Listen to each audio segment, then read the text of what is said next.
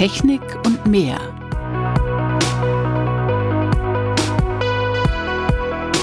Faszination Meerestechnik.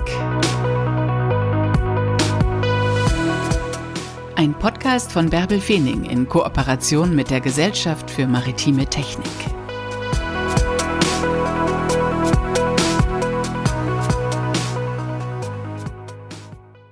Herzlich willkommen zu dieser Podcast-Folge, in der ich mich mit Enrico Nake unterhalte, dem Handelsbeauftragten in der kanadischen Botschaft in Berlin. Hallo Enrico. Hallo Bärbel. Wir haben uns gerade sehr spontan verabredet, eine deutsche Podcast-Folge zu machen, denn wir haben soeben eine englische Podcast-Folge aufgezeichnet über die Bedeutung von Meerestechnik an der Westküste Kanadas, am Pazifik, in Pacific Canada. Enrico, wir haben schon eine Podcast-Folge über die Bedeutung der Meerestechnik an der Atlantikküste gemacht. Warum unterscheidet man da? Also wie unterscheidet sich die Meerestechnik? Ja, also schon alleine aufgrund der geografischen Lage gibt es einfach mal Unterschiede in der maritimen Industrie an beiden Seiten von Kanada. Also Atlantik-Kanada ist im Osten gelegen und dann 5000 Kilometer weiter westlich ist äh, British Columbia.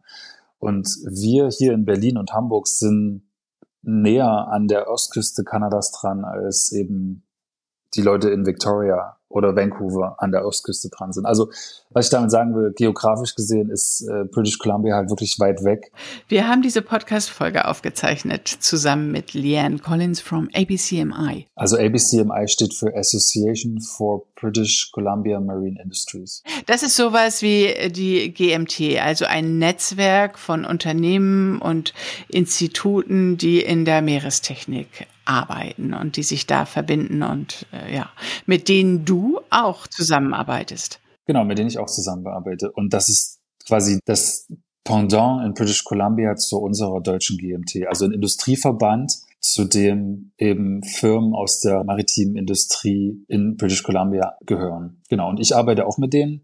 Ich arbeite mit äh, Leanne zusammen, ich arbeite mit äh, vielen dieser Firmen zusammen und wir arbeiten gemeinsam an Initiativen, um eben den Firmen, die zu diesem Verband gehören, es einfacher zu machen, in den deutschen Markt zu kommen. Mhm. Wir haben in der englischen Folge ausführlich über Meerestechnik an der Westküste Kanadas gesprochen. Wir empfehlen euch, diese Folge anzuhören. Was mir als erstes in den Sinn kommt, ähm, was äh, Meerestechnik an der Westküste Kanadas ausmacht, ist, dass es da einfach eine naturgegebene Sondersituation gibt, dass es einfach ein Erdbebenrisikogebiet gibt und das schlägt sich auch in der Meerestechnik nieder. Da gibt es auch Firmen, die sich darauf spezialisiert haben. Genau, also es gibt äh, Firmen und äh, Institute, die sich damit beschäftigen und die ein Frühwarnsystem entwickelt haben, um eben im Falle eines Unterwasserbebens dann rechtzeitig die Bevölkerung eben warnen zu können vor eventuellen Tsunamis und so weiter. Genau. Welche anderen Lighthouse Projects gibt es an der Westküste Kanadas? Also was mich immer beeindruckt ist zum Beispiel die Aktivitäten, die es vor der Küste von British Columbia gibt, was den Unterwasserlärm angeht. Also Vancouver ist einer der größten Häfen in dieser Gegend und das bedeutet, dass da eben auch viele Schiffe rein und raus fahren, große Schiffe, Containerschiffe. Dann ist aber auch die Region vor Vancouver und Vancouver Island auch sehr beliebt für ähm, viele äh, Yachten und eben Privatschiffe und so weiter.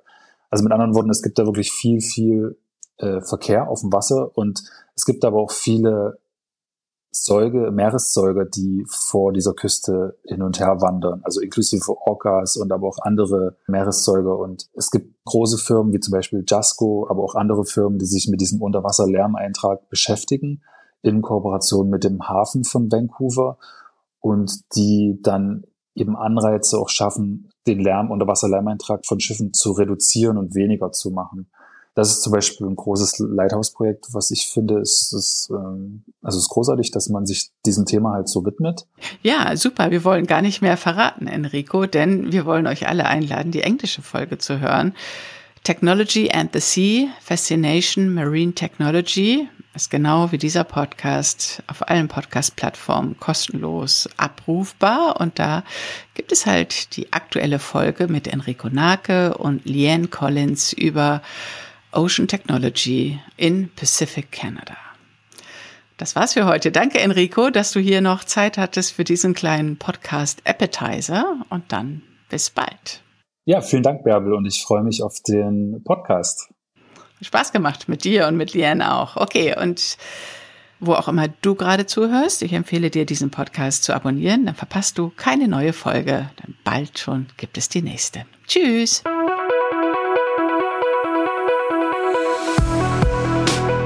Das war Technik und mehr. Faszination Meerestechnik. Ein Podcast von Bärbel Feening in Kooperation mit der Gesellschaft für maritime Technik.